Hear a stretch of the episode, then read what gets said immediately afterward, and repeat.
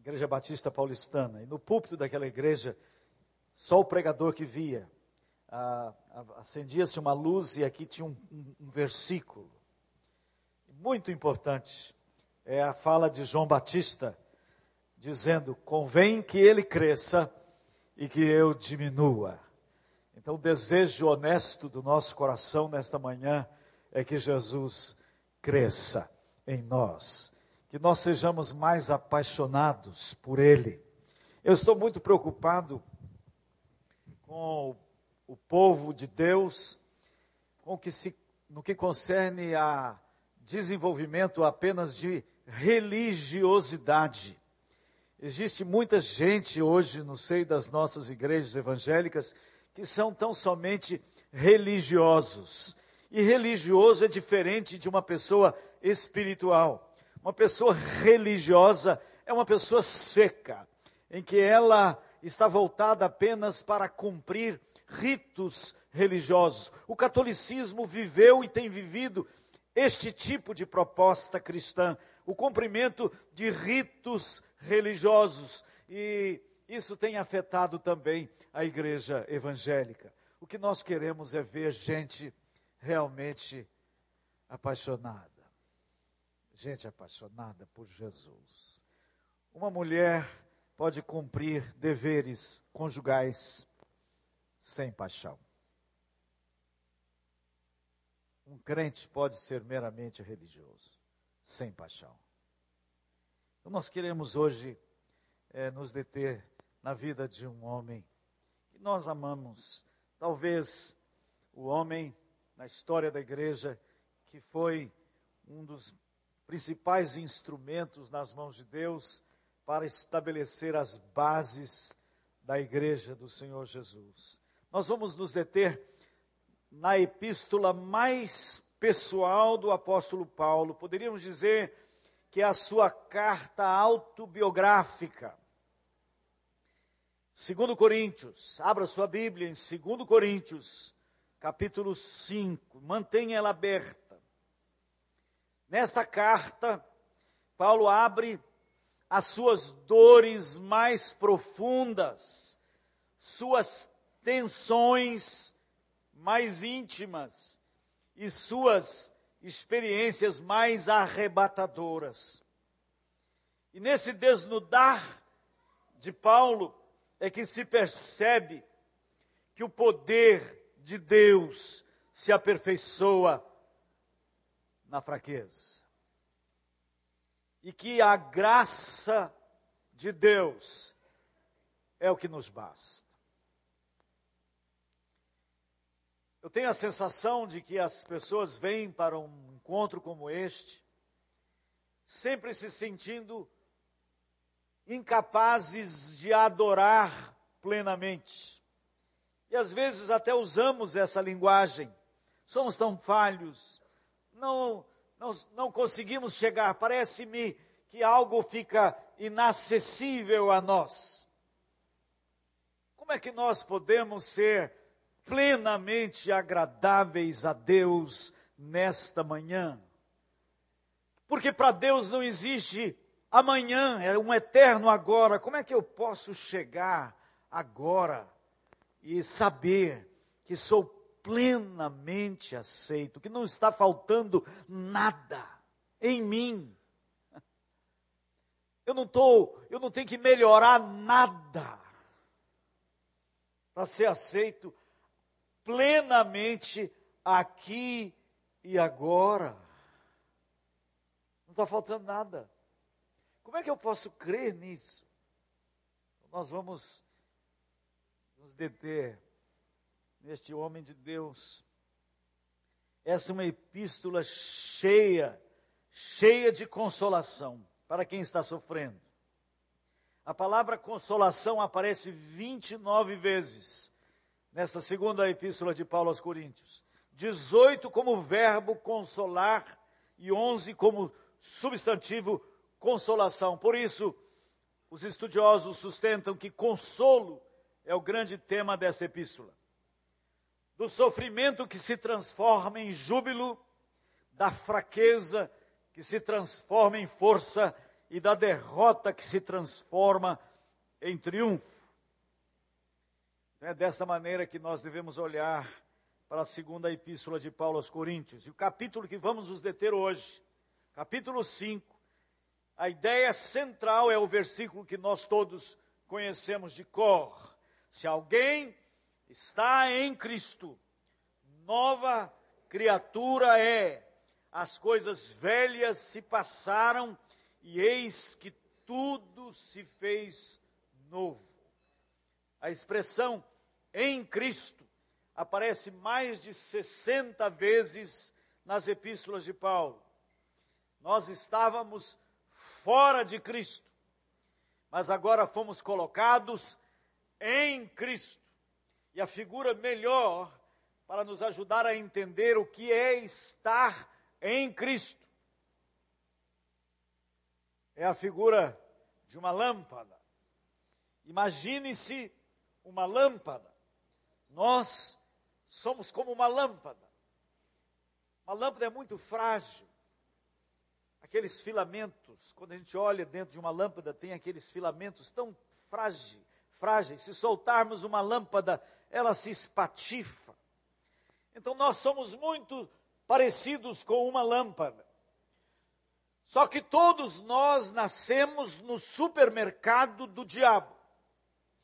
Nascemos na prateleira do supermercado de Satanás.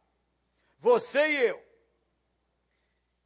Você pode chegar no supermercado e apanhar uma lâmpada e segurá-la pelo bocal e gritar para ela: brilha, lâmpada, brilha, você foi feita para brilhar.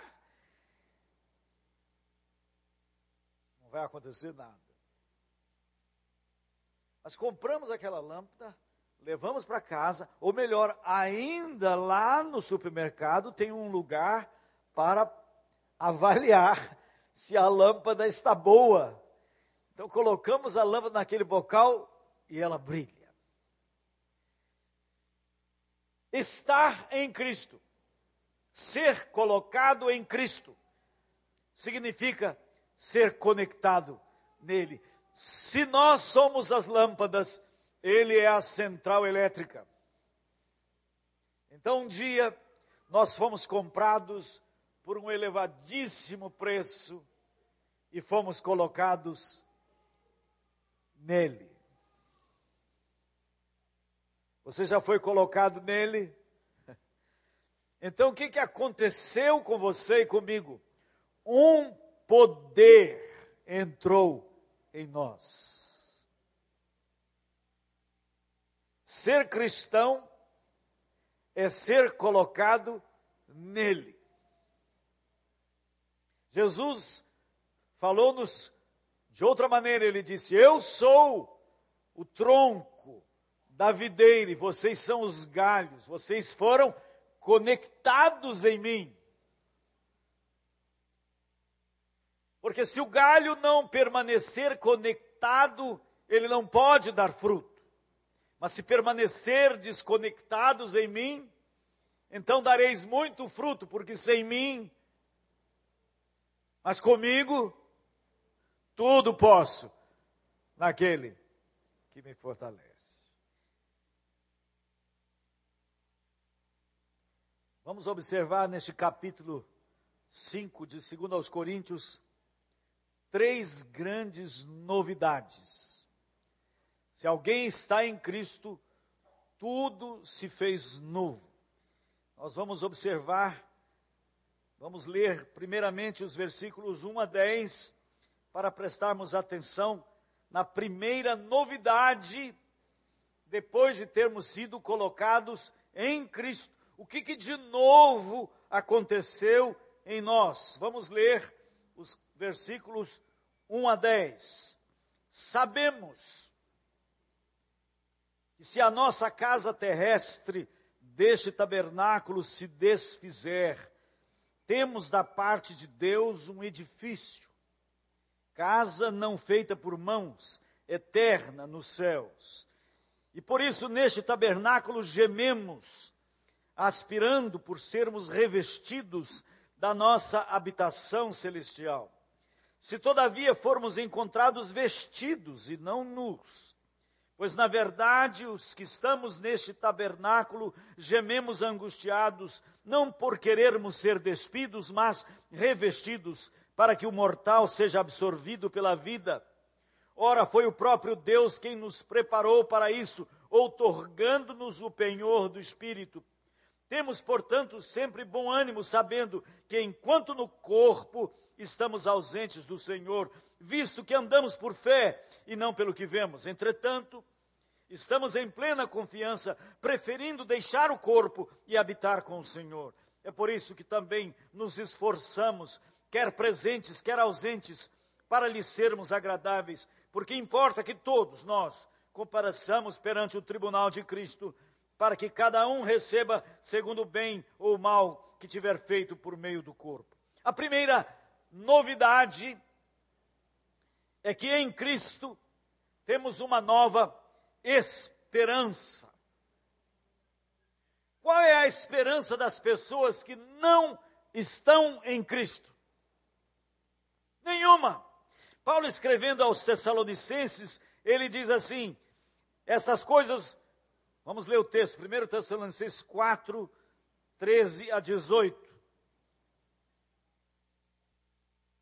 Não queremos, porém, irmãos, que sejais ignorantes com respeito aos que dormem, para não vos entristecerdes como os demais que não têm esperança. Qual é a esperança das pessoas com relação a familiares que morrem. Hoje estamos vendo dominar a maneira das pessoas pensarem uma doutrina universalista.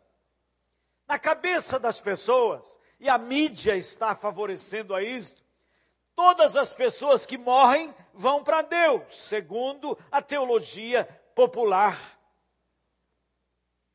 As pessoas querem crer nisso.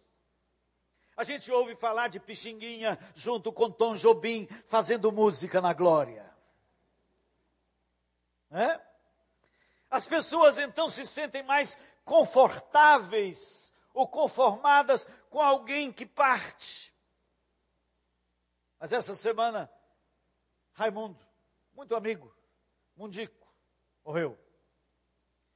Mundico, todas as vezes que eu chegava em Belo Horizonte, é ele que ia me buscar no aeroporto. Eu preguei para ele todos esses anos e ele nunca se converteu. E Raimundo morreu de pneumonia esta semana passada.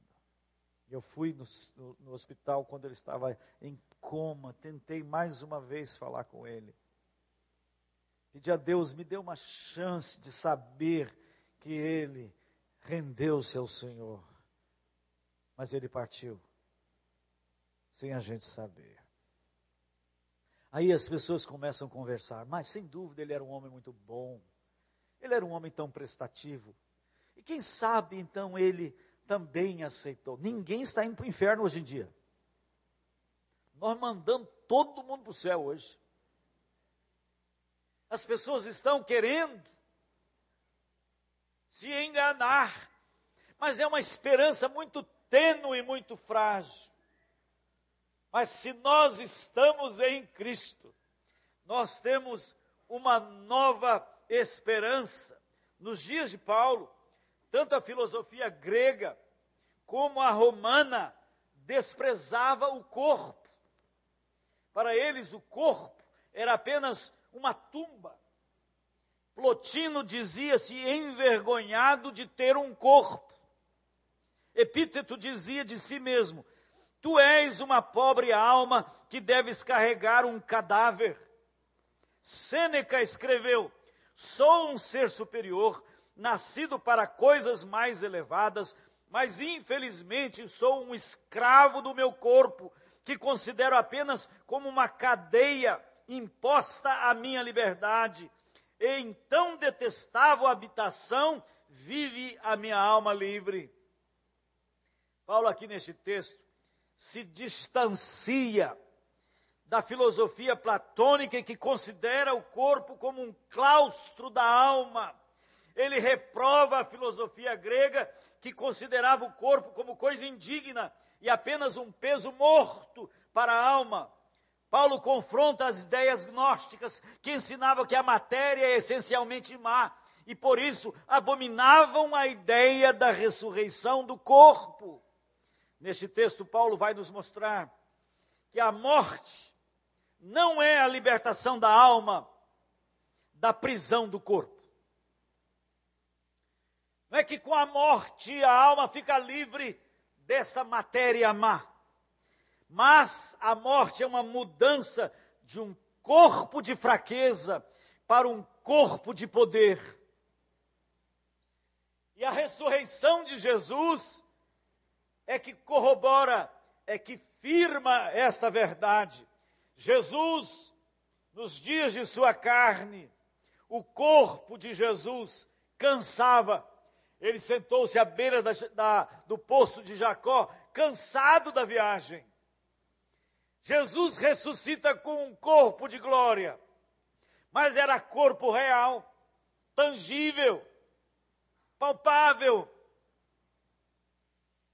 E ele é, é a primícia, ele é o primeiro dessa nova ordem de seres que vão ter um corpo, um corpo que não mais se corrompe, de um corpo temporário para um corpo permanente, de um corpo terreno para um corpo celestial, de um corpo mortal para um corpo imortal, de um corpo corruptível para um corpo incorruptível. Meus queridos, essa é a nossa viva esperança. Mas hoje nós não estamos falando quase, os púlpitos não estão proclamando mais o céu. Nós chegamos aos cultos para ouvir tão somente do aqui e agora. Como é que eu posso ter uma vida melhor?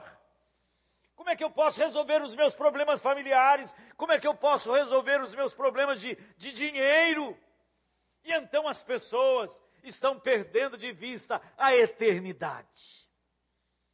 Nós somos seres criados para a eternidade. Para o apóstolo Paulo, isso não era uma esperança vaga, mas uma certeza. Por isso ele diz: sabemos, sabemos. E ele dizia que não, não conseguia esperar. Para mim, o viver é Cristo e o morrer é lucro. Eu tenho um cunhado que está muito grave, faz cinco anos que ele está com câncer. E todo ano despedimos dele. E numa dessas vezes, eu falei, gente, eu estou doido para ir embora também. Ele ficou bravo comigo. Ele está agarrado à vida. Eu amo aquele hino. Da linda pátria estou, muito longe e triste eu estou. Eu tenho de Jesus saudade, quando será que Passarinhos, belas flores, querem me encantar. Ó oh, vãos terrestres esplendores, não quero aqui ficar. Canta isso com honestidade. Você está agarrado aos passarinhos e às belas flores. Eu moro num lugar maravilhoso. Agora lá na minha casa tem uma piscina maravilhosa com, com é, com, como é que chama aquele lugar que, que ofurou. Aí eu entro dentro daquilo lá e falo, Senhor, eu não quero esses passarinhos e essas belas flores. Eu quero partir. Senhor, queremos viver aqui o tempo que nos resta de maneira a honrar o Senhor com a nossa vida de, em todos os sentidos, mas o viver tem que ser para ti e a morte é lucro. Será que estamos tão agarrados por aqui porque perdemos a esperança? Para Paulo, a morte é apenas uma mudança de endereço. Deixamos uma tenda frágil e temporária e mudamos para um edifício permanente. É o que ele fala aqui. Se encontrados vestidos e não nus. É uma referência que ele fala, que ele faz a quando Deus vestiu Adão e Eva. Alguns irmãos estão meio sonolentos hoje, eu não sei o que é.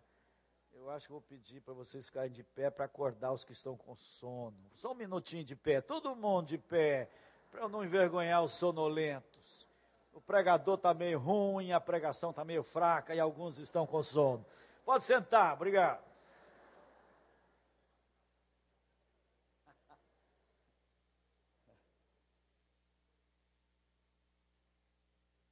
O apóstolo diz: se encontrados vestidos. Vocês se lembram que, Jesus, que Deus foi que realizou o primeiro derramamento de sangue sobre a face da terra? Não foi Caim matando Abel. Não foi. Foi Deus o primeiro que derramou sangue, que manchou o, o, o, o solo da terra. Foi Deus. Quando Deus mata um animal para vestir Adão e Eva. E aquilo ali na, na figurinha, na história da carochinha, não. Aquilo ali é algo fantástico. Era Deus pregando o evangelho para Adão e Eva. O que Deus comunica para Adão e Eva é que, ó, no meu relacionamento com vocês existem duas leis inexoráveis. A primeira lei a alma que pecar, essa morrerá, o salário é a morte. Mas existe uma segunda lei: uma vítima inocente pode tomar o lugar do culpado. E Deus pega um cordeiro sem mancha, manda Adão e Eva impor as mãos sobre ele e mata aquele animal. E tira a pele daquele animal e os veste. Será porque eles estavam com frio? Não. Todas as vezes que Deus olhava para Adão, o que, que ele via? Cordeiro.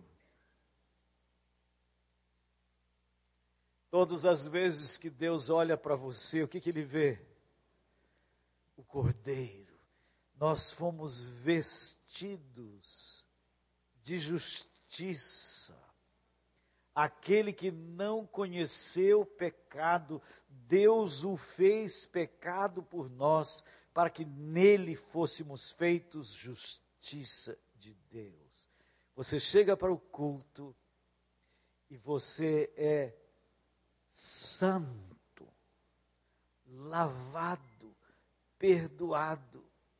Você não tem que fazer força nenhuma para para ficar melhor. Você, se você chegar pelo novo e vivo caminho, se você vier vestido com a coraça da justiça, Deus está recebendo verdadeira adoração. Isto é aqui e agora, vestidos e não nus, e nós compareceremos também diante do tribunal de Cristo, diz o apóstolo aqui ao final deste primeiro, primeiro aspecto. Compareceremos neste corpo glorificado, um corpo que não mais está sujeito aos limites da matéria, mas ele diz que nós iremos comparecer diante de um tribunal para receber pelo bem e pelo mal praticados no corpo. Muita gente olha para esse tribunal de Cristo pensando que é apenas para receber galardão. É para receber galardão, mas é para receber também repreensão. E importa que todos nós, vestidos e não nus, com esse corpo transformado, com este corpo de glória, compareçamos perante o tribunal de Cristo, para que cada um receba pelo bem ou pelo mal que tiver praticado por meio do corpo. O que, que é isso? Você vai chegar diante do Senhor e Ele vai te chamar de lá. E vem, vem cá. Ele vai me mostrar a minha, a sua agenda. Ele vai falar assim: Ivene, olha aqui, ó. Nós dois fizemos uma obra fantástica na vida daquela pessoa. Olha lá como você, você foi um grande cooperador.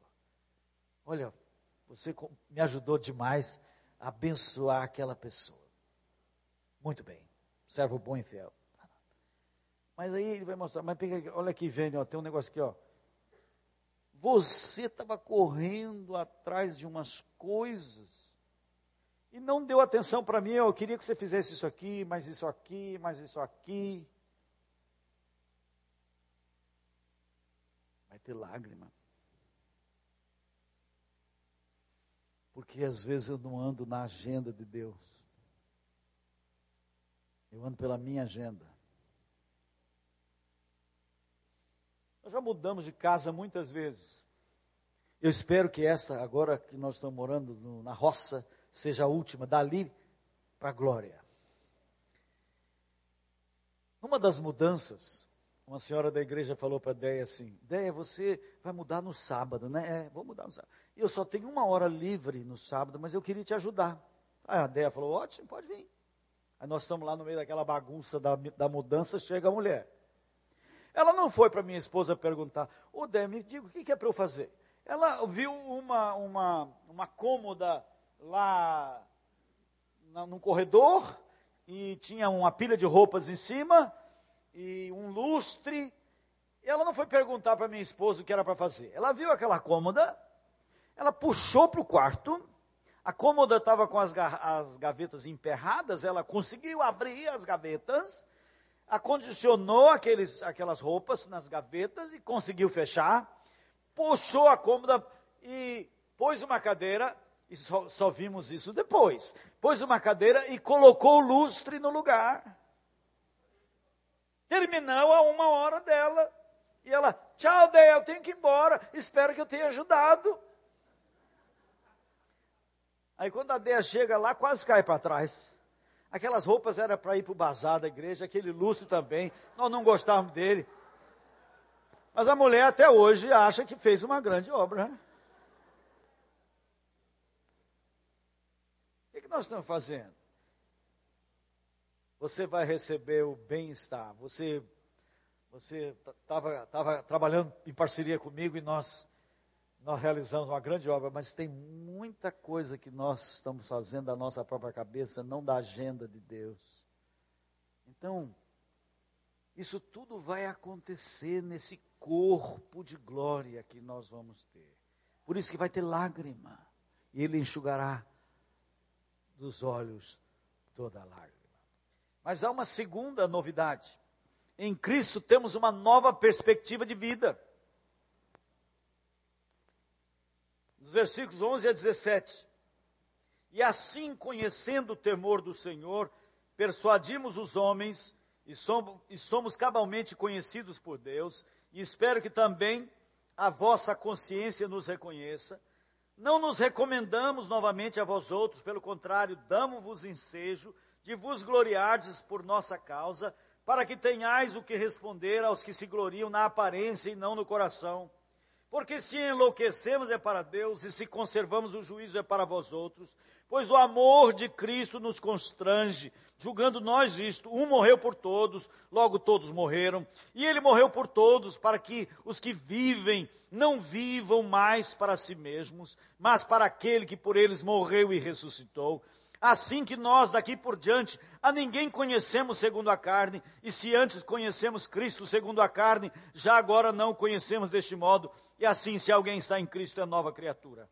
As coisas antigas já passaram e eis que se fizeram novas. Aqui uma nova, em Cristo temos uma nova perspectiva. Ele morreu para que todos os que vivem não vivam mais para si mesmos, mas para aquele que por eles morreu e ressuscitou não mais centrados em nós, centrados nele, como galhos, servimos o próximo. O galho não dá fruto para si. Você jamais viu, ninguém aqui viu um, um galho de laranjeira comendo as próprias laranjas.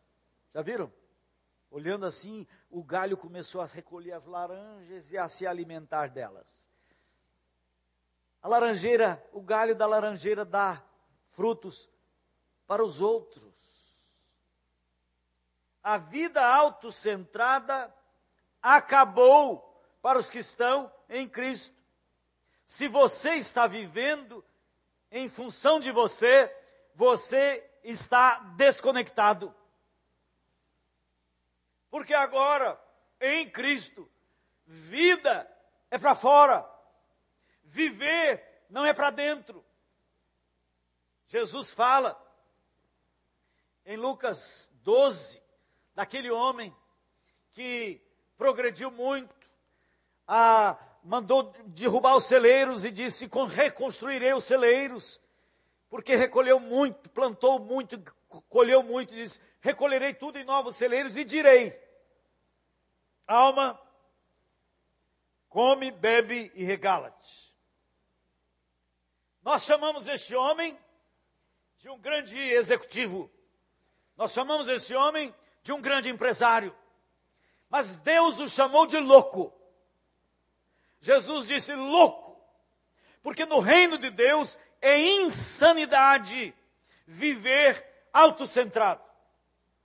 No reino de Deus, viver é para fora, é para se doar. Olha que curioso em Efésios 5, Efésios 4, 28 diz assim: Quem furtava, não furte mais, antes trabalhe com as próprias mãos, para que tenha com que acudir ao necessitado. Quer dizer que a razão de trabalhar não é para amealhar e dizer alma come, bebe e regala-te. Eu tenho medo de estar naquele ofurô meu lá, autocentrado. Senhor, livra-me. Eu quero ter esse lugar aqui para receber pessoas, para abençoar pessoas, para servir a pessoas. Porque senão nós perdemos a perspectiva do reino. No reino de Deus, nós não vivemos mais em função de sermos servidos, mas de servir. Você quer seguir a Jesus Cristo? É para se doar. Eu estou vendo um evangelho falso sendo pregado hoje de forma absurda. As pessoas estão entendendo que seguir a Jesus é para ter uma vida melhor, tão somente. As igrejas estão superlotadas de pessoas em busca de quê? De um casamento melhor, de um emprego melhor, de situação financeira melhor. Porque a, a pregação que está sendo feita é que você, como filho do rei, você tem direitos de ter então abundância. E isso está tornando cada vez mais as pessoas autocentradas. Não foi isso que Jesus pregou. Não foi isso que o apóstolo Paulo pregou. E nós temos que ser claros. Seguir a Jesus é para nos doarmos. Se você quer seguir a Jesus Cristo, você, ele tem a expectativa de que você dê muito fruto, para que as pessoas comam da sua vida, para que as pessoas sejam abençoadas por você. Essa é a perspectiva do reino de Deus, viver para fora. Por isso ele disse: mais bem-aventurada coisa é dar do que receber. Só vivemos de fato quando nos doamos. Alguém já disse que só existem dois grupos de pessoas: os que se gastam e os que se enferrujam. Sabe quem é que se enferruja? Quem vive para dentro. O apóstolo Paulo diz assim: Eu de boa vontade me gastarei, e ainda me deixarei gastar pelas vossas almas. Você está disposto a se gastar, a se doar? Todas as pessoas que fizeram diferença nesse mundo foram pessoas que se doaram. Mas aqueles que se voltam para dentro não vivem, passam pela vida e não vivem. Em Cristo temos uma nova perspectiva de vida. Mas uma terceira novidade é que em Cristo temos um novo ministério. Vamos ler aqui. Ora, tudo provém de Deus, que nos reconciliou consigo mesmo. Versículo 18. Por meio de Cristo. E nos deu o ministério da reconciliação. Queridos, Deus estava em Cristo reconciliando consigo o mundo não imputando aos homens as suas transgressões, e nos confiou a palavra da reconciliação, de sorte que somos embaixadores em nome de Cristo. Como se Deus exortasse por nosso intermédio, em nome de Cristo, pois rogamos que vos reconcilieis com Deus. Queridos, nós todos fomos chamados para o ministério. No Novo Testamento, não existe ninguém na arquibancada. Muitos de nós acostumamos com a ideia de que o pastor, os que foram para o seminário, esses foram chamados para o ministério. Entendemos ministério como os que estão aqui na frente fazendo alguma coisa. O ministério do louvor, o ministério de é, pregar. Mas eu estou sentado e eu não tenho ministério. Uma vez cheguei para uma banda, uma banda fantástica, estava tocando um congresso. Eu cutuquei o rapaz assim, qual que é o seu ministério? Ah, o meu ministério é do louvor. Falei, que do louvor? Nada, louvor é uma diversão. Você foi chamado para fazer discípulos. Você foi chamado para fazer discípulos. Você foi chamado para promover a reconciliação de pessoas que estão ainda em guerra contra Deus. Não, isso não é ministério meu, é meu também, mas é seu. Vocês todos que estão em Cristo estão no ministério da reconciliação. Resta saber se você está reconciliando pessoas com Deus. Ou se você simplesmente vem, se assenta aqui e ora para que o pastor faça isto. Eu quero ler para vocês uma parábola de Jesus que me incomoda profundamente. Está em Lucas 14. Jesus contou uma história. É Mateus 14, desculpe.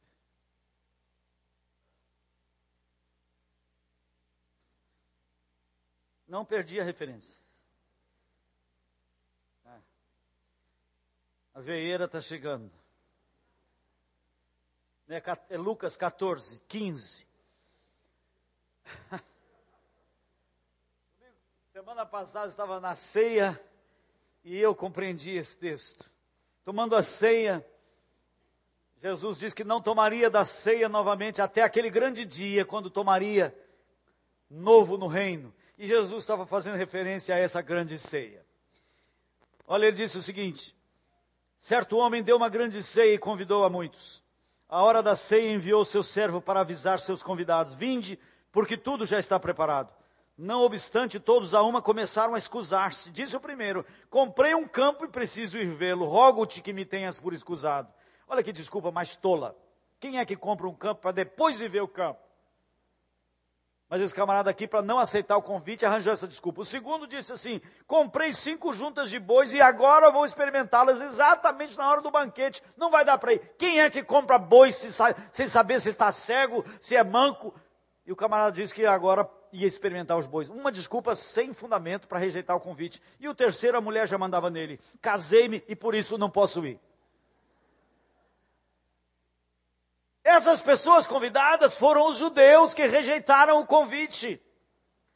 Voltando o servo, tudo contou ao seu senhor. Então, irado, o senhor da casa, o dono da casa, disse ao seu, ao seu servo: Sai depressa para as ruas e becos da cidade e traze para aqui os pobres, os aleijados, os cegos, os coxos. Depois lhe disse o servo: Senhor, feito está como mandaste, mandaste e ainda há lugar. Quem são os cegos, coxos, aleijados? Quem são? Somos nós. Atendemos o convite. A ralé, a plebe. Somos nós, os pecadores. Esse evangelho foi trazido aos carentes da graça. E nós um dia chegamos. Mas estamos aqui reunidos, sabe por quê? Por causa de três palavras: ainda há lugar ainda há lugar. E o que, que o Senhor manda o servo fazer? Sai pelos caminhos e atalhos e obriga todos a entrar para que fique cheia a minha casa. Meus queridos, essa tarefa é nossa. Eu estou vendo, vendo hoje crentes que têm pai descrente, filho descrente, e não estão se importando. Pessoas do seu relacionamento, amigos perdidos, e as pessoas não estão se importando. E Jesus mandou a gente ser chato. Nós queremos ser muito polidos. Nós queremos ser muito light. E Jesus mandou a gente, obriga-os a entrar. Seja chato, constrange. Então nós estamos envolvidos nesse ministério de promover reconciliação de gente com Deus. Então Deus conta com todos nós e nós temos que ir atrás das pessoas, como aqueles amigos do paralítico que foram atrás dele. Imagine que Jesus chegou em Cafarnaum E os amigos do paralítico estavam lá vendo os milagres feitos por Jesus, e um deles disse assim: Ah, o José está tão gordo, está tão difícil trazê-lo aqui. Mas Deus sabe, se Deus quiser, vai abençoar a vida dele. E Jesus passa por Cafarnaum e aquele paralítico foi curado? Hã? Ninguém trouxe ele até Jesus. Eu ouso afirmar que se aqueles quatro amigos do paralítico não trouxessem o paralítico até Jesus, ele estava paralítico até hoje. Diante do túmulo de Lázaro tem duas tendências. Diante do túmulo de Lázaro tem um, um grupo de espiritualistas que estão lá orando: Ó oh, Senhor, remove a pedra, Senhor. Senhor, remove a pedra, Senhor. Porque entendem que tudo é Deus e nada é o homem.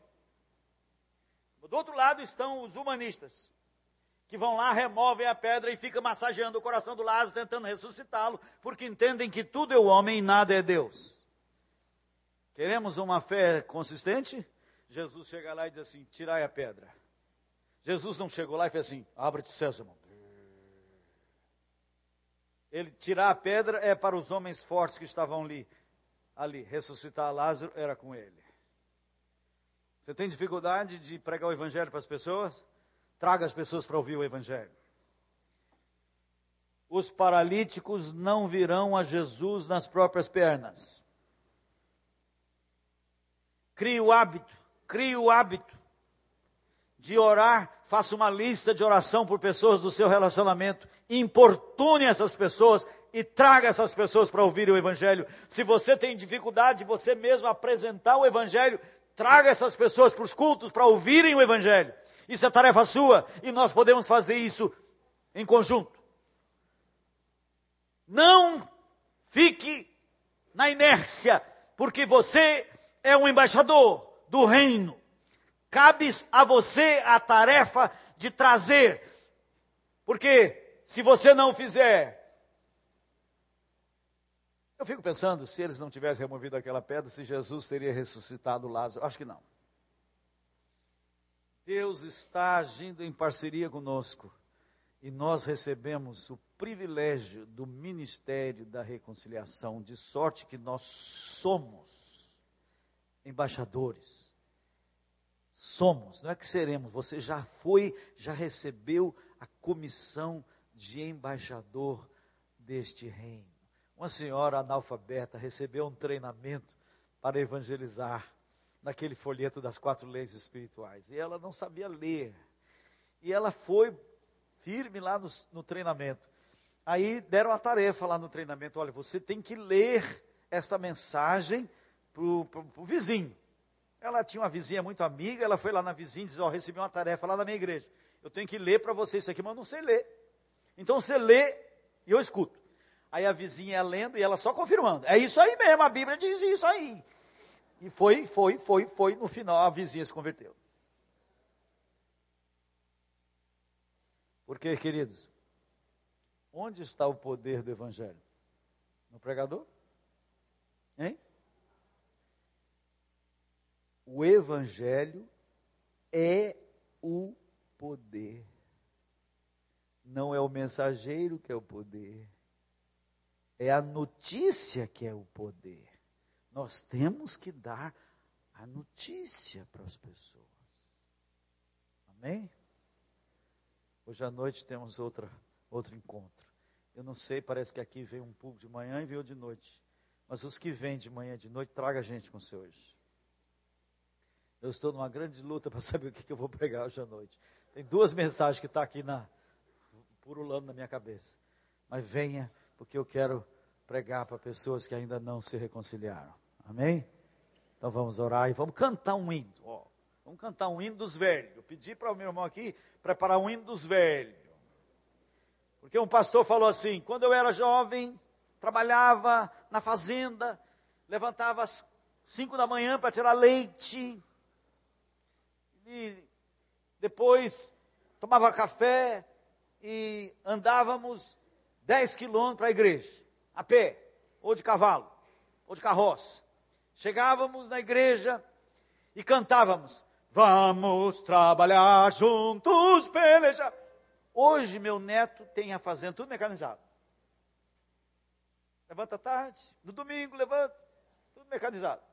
Aí ele pega o carrão com ar refrigerado e vem para a igreja. Dez minutos na igreja. Aí senta no culto e canta. Descanso almeis o Senhor. Então nós vamos cantar, levanta, vamos cantar, vamos trabalhar, vamos ficar em pé, vamos trabalhar, vamos trabalhar. Quem está aposentado, vai trabalhar, vamos trabalhar. Aposentado não pode parar, senão morre, vamos trabalhar. É, não é o cantor cristão que a irmã dirigiu aqui, ó, eu reclamei com ele. Quando vai cantar o hino dos velhos, canta só com piano, não, tem que ser com toda a parafernália ali, ó. Viu? Tudo, tudo que tem direito. Vamos lá. Bateria, entra meu filho.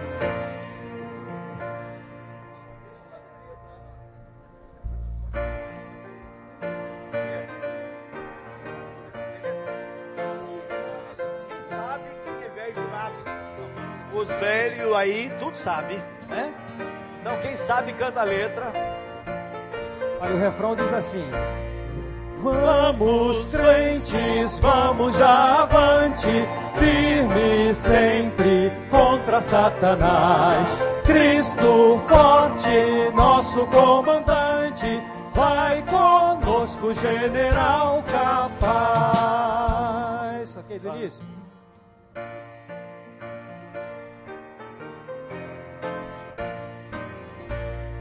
Vamos batalhar juntos, pelejar, todos guerrear. Vamos já, o inimigo que com as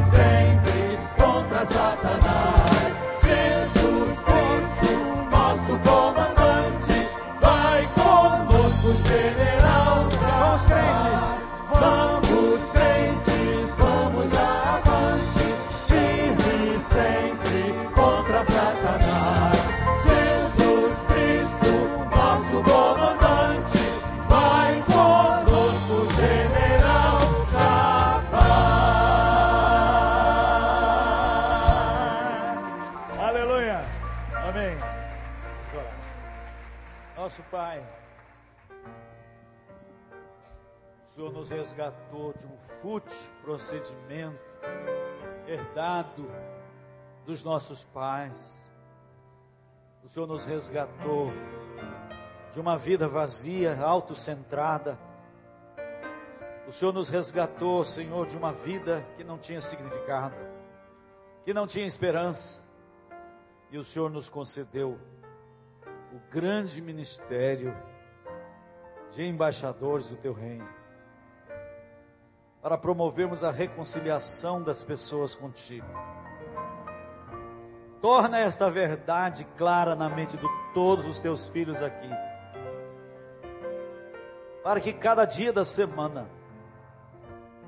nós saiamos para o campo de batalha. Queremos ser usados por Ti poderosamente. porque sabemos que trazemos nos lábios a notícia, a notícia poderosa que abre os túmulos e traz os mortos à vida. Oh Pai, leva-nos a viver uma semana de significado profundo, como embaixadores do Teu reino. Muito obrigado por essa igreja, por essa comunidade de discípulos. E queremos estar reunidos, sendo treinados por Ti, encorajados por Ti, para realizarmos aquilo que Tu esperas de nós. Queremos andar na agenda do Senhor. E te rogamos estas bênçãos em nome de Jesus. Amém. Amém. Os irmãos podem sentar por mais um breve momento. Louvamos a Deus pela vida do pastor Ivênio e queremos convocar todos os irmãos para estarem logo mais à noite, conforme foi sugerido, trazendo alguém. Quero convidar você a voltar logo mais, convidando alguém para ouvir a palavra que será logo mais pregada. Meus irmãos, quero dar uma breve palavra sobre a nossa campanha de 40 dias de jejum e oração em favor da família. Quero convidar os irmãos para que façamos nesse momento o encerramento oficial desta campanha de 30 de agosto a 8 de outubro, nós nos movemos para orar e jejuar pelas famílias. Oramos também pelo nosso Brasil, oramos também pelo Nordeste brasileiro, oramos pela nossa igreja. Sem dúvida alguma, grandes obras o Senhor fez entre nós, no meio de nós. Eu não tenho certeza, eu não tenho dúvidas de que muitas pessoas foram edificadas, Vidas encontraram Jesus como Senhor e Salvador, famílias foram restauradas. E nós nos mobilizamos, meus irmãos, nesse período de campanha. E coisas muito interessantes aconteceram. Ouvi, eu ouvi particularmente muitos testemunhos do que Deus fez. E através da leitura desse livro, o Senhor nos trouxe a reflexão de vários temas que precisavam ser realmente debatidos, esclarecidos, à luz da palavra de Deus. Nós participamos recentemente de uma eleição e temas interessantes foram debatidos, discutidos em todo o Brasil. E, coincidentemente, muitos dos temas que estavam sendo debatidos, Brasil afora, nós tivemos a oportunidade de, por intermédio da leitura deste livro, também debater aqui, estudar, refletir e orar pela nossa nação. E eu não tenho dúvidas também de que Deus agiu que Deus está dando à nossa nação uma segunda chance, uma oportunidade para refletir em certos padrões e conceitos que estão na cabeça de muitas pessoas virando quase que uma rotina natural. Mas nós somos crentes, temos fazer, que fazer a diferença neste Brasil. Então a minha oração é de gratidão a Deus pela oportunidade que o Senhor nos deu durante esse tempo refletir, estudar orar, jejuar pelas nossas famílias. A gratidão a Deus também pelo privilégio, meus irmãos, de ter as nossas famílias santificadas, ter as nossas famílias renovadas diante do altar do Senhor. Nunca se falou tanto, talvez na história da igreja, sobre família nesses 40 dias. Nunca tivemos oportunidade de refletir tão intensamente sobre temas que precisavam ser realmente debatidos, debruçados. Louvamos a Deus por esta campanha. Quero convidar você agora comigo a entregarmos ao Senhor o nosso jejum, a devolvermos a Ele, Senhor, eis aqui a minha oferta de gratidão, eis aqui a minha vida no teu altar, eis aqui, Senhor, a minha família consagrada, a minha família santificada, eis aqui a minha vida diferente, de como eu estava e agora como eu estou. Mas eu tenho certeza, Senhor, que essa campanha continua, essa batalha continua. Porque a guerra vai continuar. Você será duramente tentado, você será, será duramente tentado a sair da igreja, a destruir a sua família. Mas você vai sair daqui hoje em nome de Jesus com a certeza de que Deus está com você. Ele não vai te abandonar, ele vai te ajudar a vencer as lutas. Portanto, agora, fiquemos de pé nesse momento encerrando de maneira oficial a nossa campanha de 40 dias de jejum e oração em favor da família, entregando ao Senhor o nosso jejum, entregando ao Senhor o nosso período de oração, de intercessão pelas famílias. Oremos nesta hora ao Senhor.